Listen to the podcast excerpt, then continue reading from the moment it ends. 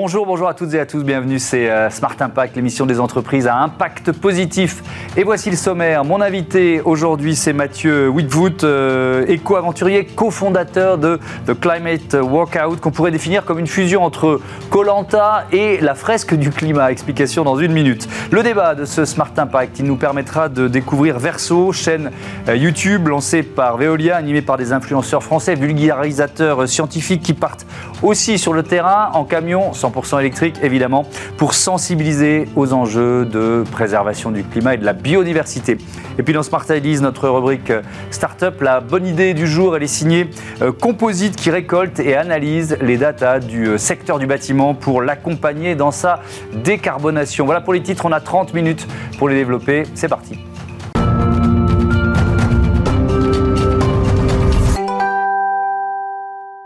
L'invité de Smart Impact, c'est euh, Mathieu Wittfoot, euh, éco-aventurier, cofondateur de, The Climate Workout. Bonjour. Bonjour. Bienvenue, euh, vous l'avez créé en 2022 avec Audrey Borowski. Alors je disais dans les titres, mix entre Colanta et la fresque du climat, c'est ça, ça, ressemble à quoi ces ateliers? C'est une fusion un peu amusante avec l'idée derrière de sensibiliser mais en s'amusant. Et c'est vraiment l'idée de déculpabiliser, rendre sexy un peu l'écologie et ce pari un peu fou d'allier exercice physique, euh, émulsion collective, mmh. avec bah, sensibilisation aux enjeux climatiques. Donc on aime dire qu'il y a un peu cette fusion qui, est, qui sont un peu nos deux inspirations dans le fond. Mmh. Euh, mais l'enjeu, c'est en une heure et demie, avec un atelier assez simple, animé par un coach, de pouvoir en ressortir avec les grands ordres de grandeur sur mmh. la mobilité, l'alimentation, le bilan carbone et le passage à l'action. Oui, évidemment. C'est aussi euh, transformer euh, celles et ceux qui participent à ces ateliers en, ambassadeurs et en, et en acteurs, en actrices. Il y a quoi comme épreuve? Épreuve, entre guillemets, hein, euh, comme, activité physique Je sais pas. alors, il y a six épreuves, il y a six temps forts. Un des temps forts, c'est ce qu'on appelle le carbon squat. Ok. Donc là, il, y a, il, faut imaginer, hein, il y a quatre ou cinq équipes. Mmh. l'équipe des bleus, l'équipe des roses, l'équipe des jaunes. Et là, on dit quel est le bilan moyen carbone le, bilan moyen carbone d'un Français euh, en 2022. Et vous me donnez la réponse en mmh. squat. Ok. Donc là, ils réfléchissent entre eux, ils sont mmh. par équipe de 3-4, bam, alors moi je pense que c'est 7, moi je pense que c'est 8. Mmh. Ok, et là on fait les squats tous ensemble et vous vous arrêtez au chiffre qui est le bon pour vous. Ce qui est un bon moyen de mémoriser Exactement. Parce qu'on l'associe à une émotion, à un effort, c'est ça Exactement. Bah, en fait, euh, vous avez tout compris. Le but, c'est créer de l'émotion et ancrer les connaissances à travers l'effort. Donc il y en a qui se sont trompés on réalise que c'est 9 ou 10 tonnes, mmh. et finalement on refait le chiffre tous ensemble pour ancrer les connaissances, et on va comme ça bah, poser plusieurs questions mmh. de plus en plus difficiles pour essayer d'affiner les connaissances et de faire en sorte qu'on mémorise derrière. Qui sont vos clients? Qui participent euh, à, ces, euh, à, ces, ateliers euh, de Climate Workout? Alors on a lancé le Climate Workout il n'y a pas très longtemps, il y a quelques jours même officiellement, mmh. mais on a pu tester une trentaine de fois avant de le faire, et, et on a pu tester autant au ministère des Finances, au ministère euh, des Sports. Donc mmh. imaginez faire des burpees au ministère des Sports, j'aurais jamais cru. Mais pourtant ça a marché. Mmh. Euh, dans les fédérations sportives, la Fédération du sport pour tous, et bien sûr dans des entreprises. Euh, et par ailleurs, on a aussi une branche un peu plus académique où on va en fait dans des collèges, dans des lycées, essayer de sensibiliser. Alors, je, vous pose cette question parce que qui dit épreuve physique dit adaptation. Forcément, vous vous mettez pas le curseur au même niveau en fonction de, du public qui participe. Exactement. En fait, chaque coach euh, a la possibilité, dans son échauffement, de jauger un peu euh, l'appétence physique de l'audience. Mmh. Donc, euh, est-ce qu'on va partir plutôt sur des burpees? Est-ce qu'on va partir plutôt sur des squats? Ou est-ce qu'au contraire, ça va plutôt être des exercices de mobilité? Mmh. Parce qu'il y a des personnes à mobilité réduite ou des personnes plus âgées. Vos coachs, ils sont salariés de, Climate Workout, ils peuvent participer. comment ça fonctionne en fait? Nos coachs, ils sont indépendants. D'accord. Et en fait, c'est pour nous, on les sélectionne, c'est des bons pédagogues. Ils ont mmh. une maturité sur l'environnement qui est suffisamment forte et ils ont un passé sportif très intéressant. Et donc, on va retrouver autant euh, Armel Courtois, qui est vice-championne du monde de skate speed, euh, que on va retrouver euh, Eddie, qui a créé un média qui s'appelle Écolosport. On va retrouver des gens très différents, mais finalement avec cet ADN commune de mêler sport et écologie. Et le modèle économique, c'est quoi? C'est une licence? Ils achètent une licence, ils reversent une partie des, des, montants payés par l'entreprise, par exemple? Exactement. il faut une prestation pour une entreprise, disons. et derrière, bah, ils reversent une partie de la rémunération à la structure Climate Workout. Mmh. Et par ailleurs, ils sont obligés tous les cinq ateliers de faire un atelier bénévole pour rassurer qu'en fait notre objectif premier c'est de sensibiliser, c'est pas de faire de l'argent. Alors oui, c'est mmh. d'être un complément euh, de finances, mais c'est d'abord et avant tout de sensibiliser. Le fait d'être dans une année olympique en France, c'est évidemment, c'est rentré dans votre réflexion au moment de créer cette, cette entreprise. C'est, on est au bon moment pour faire du sport et faire du sport intelligemment? Exactement, mais en fait, l'idée, elle revient même il y a un peu plus d'un an, en fait. Euh, à un moment où je devais sensibiliser des athlètes de haut niveau sur les enjeux climatiques. Et on m'a demandé juste avant, c'était avec les étoiles du sport, on m'a demandé avant, est-ce que tu peux animer, Mathieu, un, euh, un, échauffement musculaire, un réveil musculaire mmh. pour les athlètes? Donc euh, voilà que c'était en Normandie, sur la plage. J'organise un espèce de Colanta. donc euh, l'équipe qui perd va se baigner, elle était à 10 degrés. L'équipe qui perd va se baigner. Et puis là, je sens une, une sorte d'énergie qui est absolument extraordinaire entre tous ces athlètes dès qu'on met un peu de compétition, un peu de jeu et un enjeu derrière. et juste après, j'ai trois heures de formation sur l'écologie avec ces athlètes. Et autant ils étaient très intéressés, autant c'est impossible d'avoir ce niveau d'énergie avec, euh, comparé avec le, réveil mmh. musculaire. Donc l'idée est venue de faire cette fusion à ce moment-là. Mmh. Et depuis, il y a eu tout un cheminement effectivement, pour arriver à maturité cette année en 2024. Parce qu'en plus, vous êtes soutenu par le, fonds de dotation euh, Impact 2024, qui est euh, créé par le, comité d'organisation des, des, Jeux de Paris. Qu'est-ce que ça vous a permis de faire? Je crois que vous avez pu financer des livrables pédagogiques. Mmh. C'est quoi ça? De quoi Alors exactement, ça c'était sur un autre projet euh, avec mon autre association qui s'appelle mmh. Swim for Change. Mmh. Euh, et là, on fait des défis pour parler d'écologie. Et dans ce cadre-là, euh, Impact 2024 nous a beaucoup soutenus pour créer des livrables pédagogiques. Donc par exemple, un documentaire qu'on a créé sur notre descente de la Seine à la nage pour parler de la pollution des mégots. Ça, ça fait partie des défis que vous avez relevés comme éco-aventurier. Exactement. Et donc là, on a créé un documentaire et ce documentaire qui dure 30 minutes, on est allé ensuite dans des écoles, dans des festivals, partager notre histoire, hmm. et encore une fois de façon inspirante. Hmm. Éco-aventurier, ça veut dire quoi? Éco-aventurier. Qu'est-ce qui vous différencie des autres quoi Je, l'imagine bien, mais j'ai bien envie de l'entendre avec vos mots à vous. Bah pour moi, c'est un média éphémère qui prend euh, une thématique écologique et qui a envie de la médiatiser. Hmm. Donc euh, les mégots de cigarettes, prenons cet exemple. Euh, si moi j'arrive dans la rue et que je collecte des mégots, pas grand monde va en parler. Si demain je décide de descendre la Seine à la nage, 380 km, et de réaliser le record du monde de collecte de mégots, et bien à ce moment-là, ça va un petit peu plus interpeller. Et donc, je vais être dans mon rôle de dire mon problème, c'est que les gens, ils jettent leurs mégots par terre. Mmh. Euh, c'est à peu près 40 000 mégots par minute en France qui, sont, qui finissent par terre. Euh, ma mission, c'est que la prochaine fois qu'ils le jettent par terre, ils pensent à cette petite histoire, à cette petite aventure, et que ça les interpelle et qu'ils changent leur comportement. Et justement, profitons-en pour faire passer le message. Pourquoi c'est important de ne pas jeter les mégots n'importe où? Ça représente quoi un mégot? Parce qu'on se dit c'est tout petit, c'est rien du tout, pas, ça pollue pas tant que ça. Qu'est-ce que ça représente en fait? Alors, je suis très content qu'on aborde ce sujet. Merci Thomas. Euh, le mégot, c'est une bombe toxique. Il y a à peu près 2000 polluants chimiques dans chaque mégot. Mmh. Et moi, ce qui me parle en tant que nageur, c'est que quand on met un mégot dans une bouteille avec un poisson, mmh. au bout de deux jours, le poisson il meurt. Donc imaginez ça à la vitesse de 40 000 mégots par minute qui finissent par terre. C'est le plus grand, peut-être le plus grand désherbant qui existe euh, en mmh. France. C'est une véritable bombe toxique. Et c'est pour ça que le petit geste de juste le jeter à la poubelle fait déjà une grande partie du chemin qu'on doit faire. Mmh. Euh, je, voudrais qu'on parle. Il y, a, un autre défi, moi, qui m'avait frappé. Euh, c'est parce qu'en plus, elle nous fait, il nous fait voyager. On va, on va euh, sur le lac Titicaca entre le Pérou et la Bolivie, traverser avec Théo Curin et Malia Metella. vous étiez bien accompagnés en autonomie. Alors, ça consistait en quoi ce, ce défi? Et puis d'abord, il, il est vaste. À quel point est-il vaste ce lac? Alors ça, Thomas, ce défi, c'est, je sais pas, dans ma vie, c'est quelque chose d'assez extraordinaire. Il mmh. euh, faut imaginer nager 110 km sur 10 jours en tirant un bateau de 400 kg. L'idée, elle vient pas de moi, euh, je vous rassure, elle vient de Théo Curin. Mmh. Euh, Théo, un jour, m'appelle avec son agent Anne Bayard et ils me disent Mathieu, est-ce que tu voudrais faire un défi un peu fou, traverser le lac Titicaca? J'étais le seul à y être vraiment allé. Donc je connaissais un petit peu les difficultés. Une eau à 12 degrés, une altitude à 3800 mètres donc ça veut dire 40% moins d'oxygène. Mmh. Et puis derrière, il n'avait pas raconté cette histoire de bateau, parce que tirer 400 kilos à la nage, c'est quand même pas facile. Euh, heureusement, vous l'avez dit, j'étais bien entouré. Théo Curin, euh, vice-champion, euh, enfin champion paralympique. Et puis Malia Metella, euh, vice-championne olympique. Mhm. Donc euh, j'avais. Donc euh, c'était quoi C'était un relais, un relais de nage, et, et, dans le bateau que vous, vous, tiriez derrière vous, il y avait, il y avait quoi, de quoi se restaurer. Il y avait, c'était en autonomie. Hein, j'ai bien, j'ai bien compris le principe. Et donc vous alliez vous reposer pendant qu'un autre tirait le bateau? Comment ça se passait? C'est ça C'était ça. On avait comme un, une tente de toit qu'on dépliait et dans lequel on allait dormir, on allait préparer à manger, mm. on allait euh, se reposer, préparer ce qu'il fallait préparer et se relayer en fait mm. euh, pendant ces dix jours pour arriver euh, jusqu'à jusqu'à la fin. Jusqu'à la fin. Et maintenant que vous nous avez fait arriver avec ce défi, pourquoi? Là, on est vraiment dans, mm. cette éco-aventure qui a, qui a une mission d'information. C'était pour sensibiliser sur quoi? Alors là, on a fait un travail assez remarquable avec des communautés locales.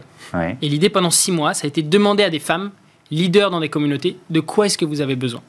Donc on s'est appuyé sur des associations. Mmh. Et le besoin numéro un qui est ressorti, c'est on a besoin de montrer la pollution du lac et de réduire les déchets plastiques. Principalement de deux sources, qui sont les deux grosses îles, l'île du Soleil et l'île de la Lune, facile, mmh. euh, sur lesquelles les déchets sont brûlés directement sur place. Donc nous, on voudrait un bateau poubelle qui puisse, au lieu de brûler les, les déchets, les récupérer, les ramener sur la berge et qui soit traité comme les autres déchets. Mmh. Donc nous, on a financé en fait ce bateau poubelle euh, et en même temps, il fait bateau urgence pour permettre à des gens qui tombent malades sur ces îles bah, de pouvoir revenir.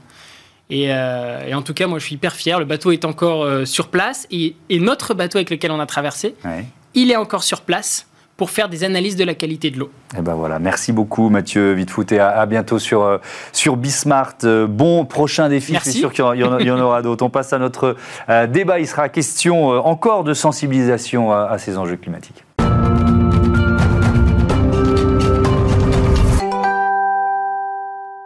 Le débat de ce Smart Impact, je vous présente tout de suite mes invités. Claire Guérino, bonjour, bienvenue. Vous êtes euh, responsable social média euh, chez Veolia et Virginie Ilson-Lévy, bonjour et bienvenue.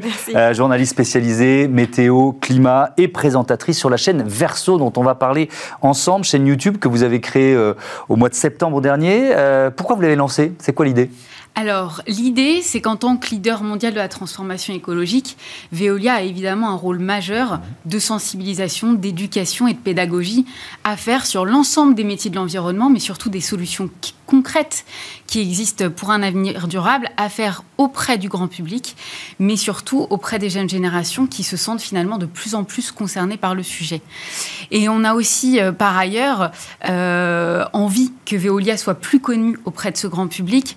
Je vous donne par exemple euh, un exemple qui me vient en tête, mais aujourd'hui, lorsque les gens ouvrent leur robinet, mmh. cette eau qui coule, qui est potable, qui est propre et saine et qui coule 24 heures sur 24, eh bien, c'est le fruit d'entreprises comme Veolia. Et finalement, c'est un business sous terre. C'est un business de l'invisible. Et nous, ce qu'on tend à faire avec cette nouvelle chaîne YouTube, c'est de rendre cet invisible visible. Mmh. Et donc, c'est pour nous une nouvelle manière de parler mmh. de la transformation écologique et de ses coulisses. Qui y participe, à part Virginie, qui va nous, nous, parler de son rôle dans un instant Alors, on a deux autres influenceurs mmh. qui sont spécialisés euh, dans différents sujets sur l'environnement. Donc, ce qu'on aime, c'est leur complémentarité. Donc, on a Antoine, qui est lui euh, vulgarisateur scientifique, qui a lui-même aussi sa chaîne YouTube euh, par ailleurs. Et on a également Chloé, qui elle est plutôt sur un angle de l'espace et du climat. Voilà. Et Virginie, qui elle est plutôt spécialisée climat. Vous présentez, Virginie, des, bulletins météo, climat sur plusieurs chaînes de télévision. Vous animez la matinale du, du Move, la, chaîne jeunesse de, de Radio France. C'est en quoi c'est complémentaire de ce que vous faites par ailleurs Et puis surtout, quel est votre rôle là sur la chaîne Verso? Alors c'est totalement complémentaire parce que en fait, moi, donc en travaillant dans les mmh. médias, je dirais un peu plus traditionnels, des médias qui informent aujourd'hui sur le réchauffement climatique, je pense que tout le monde sait aujourd'hui qu'il y a un réchauffement climatique, mmh. il y a une crise qui est en cours. Maintenant, la raison pourquoi ça, ça reste un petit peu plus euh, mmh. obscur. Et puis il y a aussi l'idée de dire qu'on informe, mais qu'on ne pousse pas forcément à l'action. Il n'y a pas de mobilisation derrière. Et c'est en ça que c'est totalement complémentaire le rôle qu'on a sur les réseaux sociaux, on peut prendre un petit peu plus de temps pour euh, mhm. éduquer à travers différents formats comme on peut le faire sur la chaîne euh, Verso. Donc il y a vraiment ce rôle de pédagogie, donc d'expliquer quel est, quel est le problème finalement, de donner des conseils et puis surtout de présenter des solutions, chose qu'on ne fait pas euh, aujourd'hui sur, sur les grandes chaînes. La, science, parce que c'est, euh, vous êtes là pour vulgariser, euh, démocratiser finalement des, connaissances euh, scientifiques. Pourquoi c'est un enjeu important pour vous? Parce que c'est vrai qu'on est dans un environnement de soupçons sur l'information mainstream, de complotisme parfois. Comment vous, vous contrez ça? Avec vos arguments, avec votre euh, Moi, j'essaye simplement, euh, voilà, j'essaye simplement de faire de la pédagogie, en fait, parce que la science, le climat, c'est une science et, ça reste finalement très compliqué à comprendre. Mmh. Mais c'est juste que ça fait partie de notre quotidien, que ce soit juste la météo, c'est le temps qui fait là sur le pas de la porte, mais le climat aussi d'une manière plus plus générale, ça impacte tout plein de secteurs, que ce soit l'économie, même la santé d'une manière ou d'une autre. Donc c'est l'idée aussi d'essayer de, dire à tout le monde, bah, on est finalement influencé par la météo, par le climat dans notre vie au quotidien et d'essayer de ramener ça et d'impliquer les gens de par euh, bah, tout simplement, euh, ça peut être la facture d'électricité, ça peut être un, produit qu'on consomme, mmh. quel est le lien avec le climat, d'essayer d'impliquer les gens en disant, bah, voilà, ça fait partie de notre quotidien d'une manière ou d'une autre. Mmh. Donc c'est un petit peu ça ma mission sur les réseaux aujourd'hui. Claire Guérino, on retrouve quel format sur cette, euh, sur cette Alors, chaîne Il y a différents types de formats. Je pense que ce qui est important de dire aujourd'hui, c'est qu'on mmh. on a une chaîne qui est en co-construction avec notre communauté, ce qui fait qu'elle a, elle, performe très bien aujourd'hui puisqu'elle a 2,3 mmh. millions euh, euh, de vues. On a une communauté qui est grandissante et en plutôt jeune? Oui, c'est la cible que vous que vous cherchiez? plutôt de 18-35 ans. Mmh. et donc on répond à leurs questionnements. Donc ça peut aller de questionnements des plus simples et quotidiens comme par exemple euh, quelles sont les meilleures mesures pour trier mes déchets chez moi, par mhm. exemple. Ça peut être des questionnements un petit peu plus loufoques qu'on s'est un jour posés, euh, comme par exemple pourquoi il n'est pas recommandé de boire de l'eau de pluie? Euh, pourquoi l'eau de la mer, elle est salée et pas l'eau des fleuves, par exemple? Et des questionnements également. Ça, me rappelle une très bonne émission que j'animais sur euh, RTL il y a quelques années, qui s'appelait La curiosité est un vilain défaut. Eh ben, c'est typiquement les questions qu'on se posait, c'est génial, j'adore, j'adore ça. Euh, et puis des questions aussi plus scientifiques qu'on illustre sur le terrain, sur nos sites Veolia et avec nos experts, qui sont souvent liés à des sujets d'actualité. Par exemple, sur, sur les sécheresses successives qu'on a eues, eh bien, on a fait un reportage où on est allé en, en Catalogne, à Barcelone, constater cette sécheresse, mmh. également en France. Et on est allé dans l'une de nos usines qui parle justement du traitement de la réutilisation des eaux usées traitées, par mmh. exemple, euh, qui peut être une solution pour pallier à ce manque d'eau. Et un autre exemple très concret aussi, euh, le Covid a fait émerger euh, la prise de conscience autour de la qualité de l'air. Mmh. Donc, typiquement, on a fait un documentaire sur comment améliorer la qualité de l'air chez soi. Le, je parlais tout à l'heure du sujet du tri. Euh, un dernier exemple, euh, eh bien, la lisibilité des consignes de tri, elle n'est pas très claire hmm. pour tous les citoyens. Surtout, ça, change d'une ville à l'autre. Euh, Exactement. donc, c'est assez difficile. Et donc là, ce qu'on a tenu à faire, c'est de montrer, hmm. à partir du moment où on met sa bouteille d'eau en plastique dans sa poubelle de tri, tout le parcours qu'elle mène jusqu'à la remise sur le marché en plastique recyclé. Et c'est hallucinant euh, de, voir ce qui se passe. Vous, vous partez sur le terrain avec, euh, vos compères. Il y a un format, j'ai vu ça, qui s'appelle En route, c'est ça? Exactement. Donc là, vous êtes dans un. Alors ça m'a fait penser au camion de C'est pas sorcier. Peut-être que vous ah aviez bah, ça en tête. C'est un peu l'idée, ouais. C'est un peu l'idée. Donc vous êtes dans un camion électrique, c'est ça? C'est ça. Et euh, alors, qu'est-ce que vous faites? Vous allez au devant vous, ben, on part, on part à la rencontre de, de, tous les gens qui travaillent donc pour pour Veolia et qui sont très impliqués dans cette transition mmh. écologique. Par exemple, moi, j'ai eu l'occasion d'aller au Valpol de Clé-Souis. C'est un énorme site où, en fait, ils récupèrent tout simplement les déchets, ce qu'on jette dans la poubelle, qui, euh, en fait, les, les recycle et, euh, et, surtout les revalorise. Et, par exemple, ils peuvent créer donc euh, du, du biogaz. Et on se dit, bah, voilà, en fait, et, et c'est et c'est génial parce qu'en fait, ça donne de l'espoir, tout simplement. C'est les solutions qui sont mises en place. Et j'ai été étonnée de, de me dire, enfin, on m'a dit que le biogaz qui était créé donc sur ce, sur ce site alimentait jusqu'à 48 000 foyers. On se dit, ah oui, c'est quand même conséquent. Donc, on va vraiment à la rencontre de, de toutes ces personnes qui, qui travaillent pour, euh, pour mettre en place toutes ces solutions que nous, on utilise euh, au quotidien. Sans, oui, sans y réfléchir. mais sans y réfléchir, mmh. c'est exactement ça. Et, euh, et ça, ça, calme un petit peu l'éco-anxiété, c'est pas mal au passage. Oui, alors justement, euh, c'est du journalisme de solution, ce que, ce que vous faites, ce qu'on fait nous aussi euh, souvent dans cette, dans cette émission, d'ailleurs, de partager des, des, des bonnes pratiques. Est-ce que vous avez vraiment cette volonté de sortir d'un discours qui a longtemps été le discours quand on parlait d'environnement, assez culpabilisateur et anxiogène? Vous êtes sur cette ligne éditoriale? Euh, Totalement. C'est exactement ça, et c'est la raison pour laquelle aussi j'ai rejoint le projet de Veolia, parce que quand on me l'a proposé, on m'a dit, mm. voilà, on va pouvoir faire de l'éducation et on va pouvoir présenter des solutions et donner donc de, de l'espoir. Et moi, à titre personnel. C'était vraiment ma motivation quand je me suis lancée aussi dans la création de contenu sur les réseaux. Mhm. Donc c'est vraiment ça et je pense que les gens ont besoin de ça aussi euh, sur les réseaux, d'arrêter d'être... C'est très anxiogène tout ce qu'on voit à la télé, puis c'est surtout qu'on se dit on voit toutes ces images, mais qu'est-ce qu'on peut faire nous? On est dans notre canapé devant mhm. et présenter des solutions et dire qu'il y a surtout des acteurs aujourd'hui qui travaillent pour, que, pour accélérer cette transition euh, écologique. Je pense que c'est important et c'est ce que permettent euh, les réseaux sociaux. Oui, c'est ce que vous faites avec une, une chaîne qui s'appelle Virginie T'explique, c'est oui, ça Oui, c'est ça. Euh, ma chaîne YouTube. Oui, c'est votre chaîne YouTube. quelles, idées reçues vous devez euh, combattre ou vous avez réussi à combattre justement? Puisque là, ça vous permet d'avoir, vous avez encore un peu plus de recul que euh, les, euh, les 7 ou 8 mois depuis la création. C'est pas vraiment des, enfin, c'est pas des idées reçues. C'est vraiment énormément de pédagogie. On s'en rend pas compte, mais il y a beaucoup de gens aujourd'hui qui ne savent même pas encore quelle est la différence entre la météo et le climat, mmh. tout simplement. Donc, ça permet de prendre le temps et, d'expliquer tout plein de choses. Alors, ça peut être lié, par exemple, à l'actualité, hein, ce qui se passe dans le monde ou même, mmh. ou même, ou même chez nous. Donc, c'est faire beaucoup, beaucoup de pédagogie et présenter aussi des, solutions. Donc, il n'y a pas énormément d'idées reçues. Je dirais, c'est plus vraiment euh, informer et prendre le temps de le faire. Mmh. Est-ce que vous avez en tête, euh, Claire Yano, les, les, sujets qui marchent le mieux? Parce que quand on crée une chaîne comme ça, forcément, on a aussi des objectifs d'audience. Il y a une cible que vous cherchez à, à, toucher plus particulièrement. Il y a des thématiques qui voilà, réveillent encore plus la curiosité du public, d'après bah, vous? euh, Oui, je pense qu'il y a le sujet du plastique c'est un sujet euh, euh, très prégnant chez la population. Enfin, je pense qu'ils arrivent facilement à le visualiser, le plastique sur les plages, le plastique, cet amoncellement de plastique qu'on peut avoir aussi chez nous, mmh. qu'on met dans notre poubelle.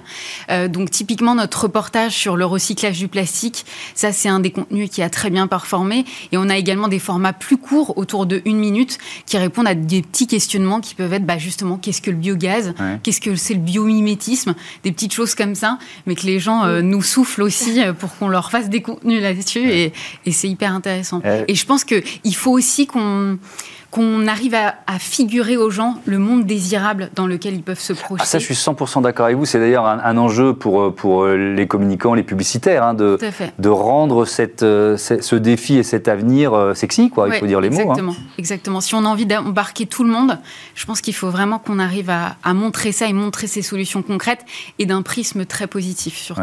Il y, a un reportage. Est-ce que vous, vous apprenez des choses aussi Ah oui, tout à fait. Bah, par exemple, l'exemple que je donnais, je ne savais pas que certains sites comme ça euh, produisait autant de biogaz qui euh, alimentait autant de foyers.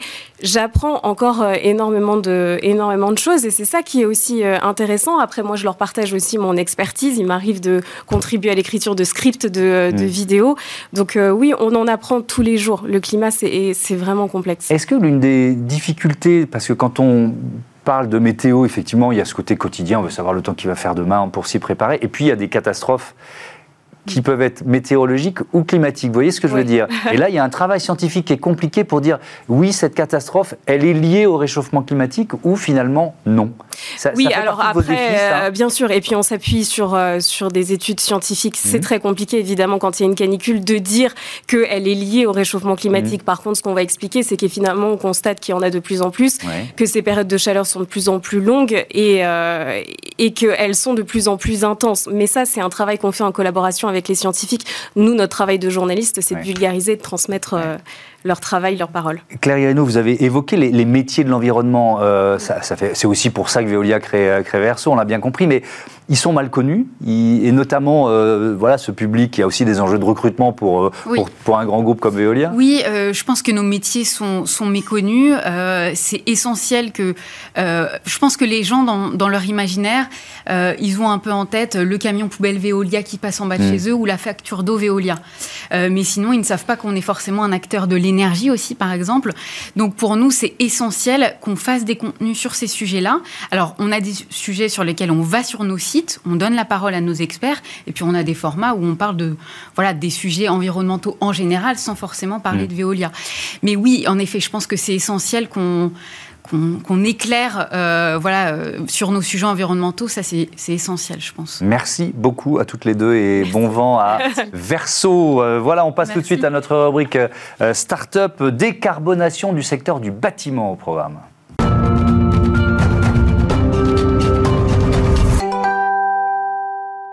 Smart Ideas, notre rubrique Startup. Je vous présente tout de suite mon invité Damien Cuny. Bonjour. Bonjour Thomas. Bienvenue, vous êtes le cofondateur de Composite créé en, 2021 avec Boris Gussarov et avec quelle idée de départ Dites-moi tout. Ben, en 2021, on se plaçait juste avant l'entrée en vigueur d'une réglementation environnementale sur le secteur bâtiment. À partir de du 1er janvier 2022, on a commencé à mesurer l'impact environnemental de la construction neuve. Ok. Euh, à partir de ce moment-là, tous les architectes, tous les bureaux d'études euh, de France ont dû pouvoir maîtriser l'empreinte carbone des matériaux qu'ils allaient mettre en œuvre sur leur projet. Mhm. Et c'est ce, que Composite euh, a voulu proposer en première approche. Alors, l'idée, c'est quoi? C'est de récupérer les données, les, les, datas, de les analyser, de, et donc de donner une sorte de bilan carbone aux professionnels? C'est ce que vous faites? C'est ça. Donc, à l'origine, on a capté ces données-là, on les a emmagasinées, on, on, les a desservies dans une plateforme qui était mhm. plutôt adressée aux architectes. Aujourd'hui, euh, on, a fait ce qu'on appelle pivot, c'est-à-dire qu'on va aller alimenter plutôt les entreprises de la supply chain, qui sont pour la plupart de grands groupes, euh, qui manipulent des milliards d'euros de chiffre d'affaires euh, en, produits de la construction. Et donc, on va aller se brancher avec cette donnée carbone sur ces flux marchands pour aller les quantifier à l'échelle de l'article. Donc, c'est vraiment la logistique, c'est le, transport des matériaux nécessaires au bâtiment. C'est de ça dont on parle, quoi. C'est les relations entre les fabricants, les distributeurs hmm. et les constructeurs. Donc, on a des flux ici de matériaux qui sont achetés et vendus par les, différents, par les hmm. différentes entités. Et nous, on va leur apporter une mesure extrêmement précise des impacts carbone de ces matériaux, ce qui va leur permettre, un, de mesurer leurs impacts, mmh. deux, de piloter ces impacts avec cette mesure extrêmement précise, et trois, euh, d'informer euh, notamment le client final. D'où elles viennent ces données? Ce sont des données publiques, ce sont des données fournies par les entreprises elles-mêmes? Alors, euh, aujourd'hui, comme je vous disais en, présentation de l'entreprise, il y a une mmh. réglementation qui est arrivée. Et du coup, les fabricants, pour répondre à cette réglementation, émettent énormément de données euh, sur l'empreinte environnementale de leurs produits. Mmh. À côté de ça, pour répondre également à la réglementation, l'État a créé ce qu'on appelle des valeurs par défaut, qui viennent en fait combler les trous, là où mmh. les, les industriels n'auraient pas eux-mêmes réalisé euh, les bilans carbone de leurs propres produits, l'État va euh, nous placer une donnée euh, par défaut. D'accord. Et donc ça permet quoi? Ça permet une forme de comptabilité carbone? Est-ce qu'on peut employer ce terme-là? Exactement. Alors pour, pour euh, les acteurs de la supply chain, on est vraiment à l'échelle de la comptabilité, c'est-à-dire mmh. que si vous ouvrez vraiment le document, ça va ressembler à un énorme tableau Excel avec beaucoup de chiffres. Donc les impacts environnementaux des produits multipliés par les volumes de vente. et donc ça permet vraiment d'avoir une comptabilité fin d'année du flux et des impacts environnementaux qui ont été réalisés autour de, la production et de la distribution de tous ces matériaux.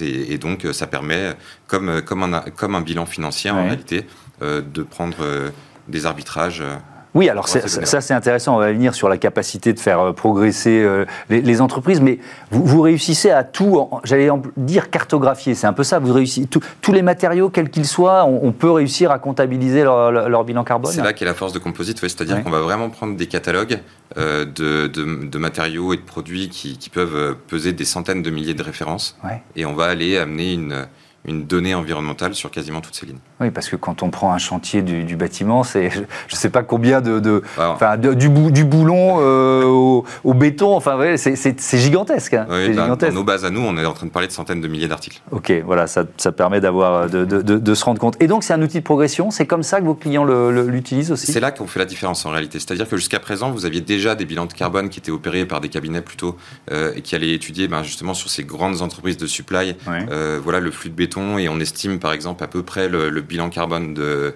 tous ces flux-là en grosse maille, alors que nous, on va venir injecter de la donnée à une échelle extrêmement fine mmh. qui permet non seulement d'avoir la mesure, une mesure extrêmement précise, mais aussi de pouvoir l'activer.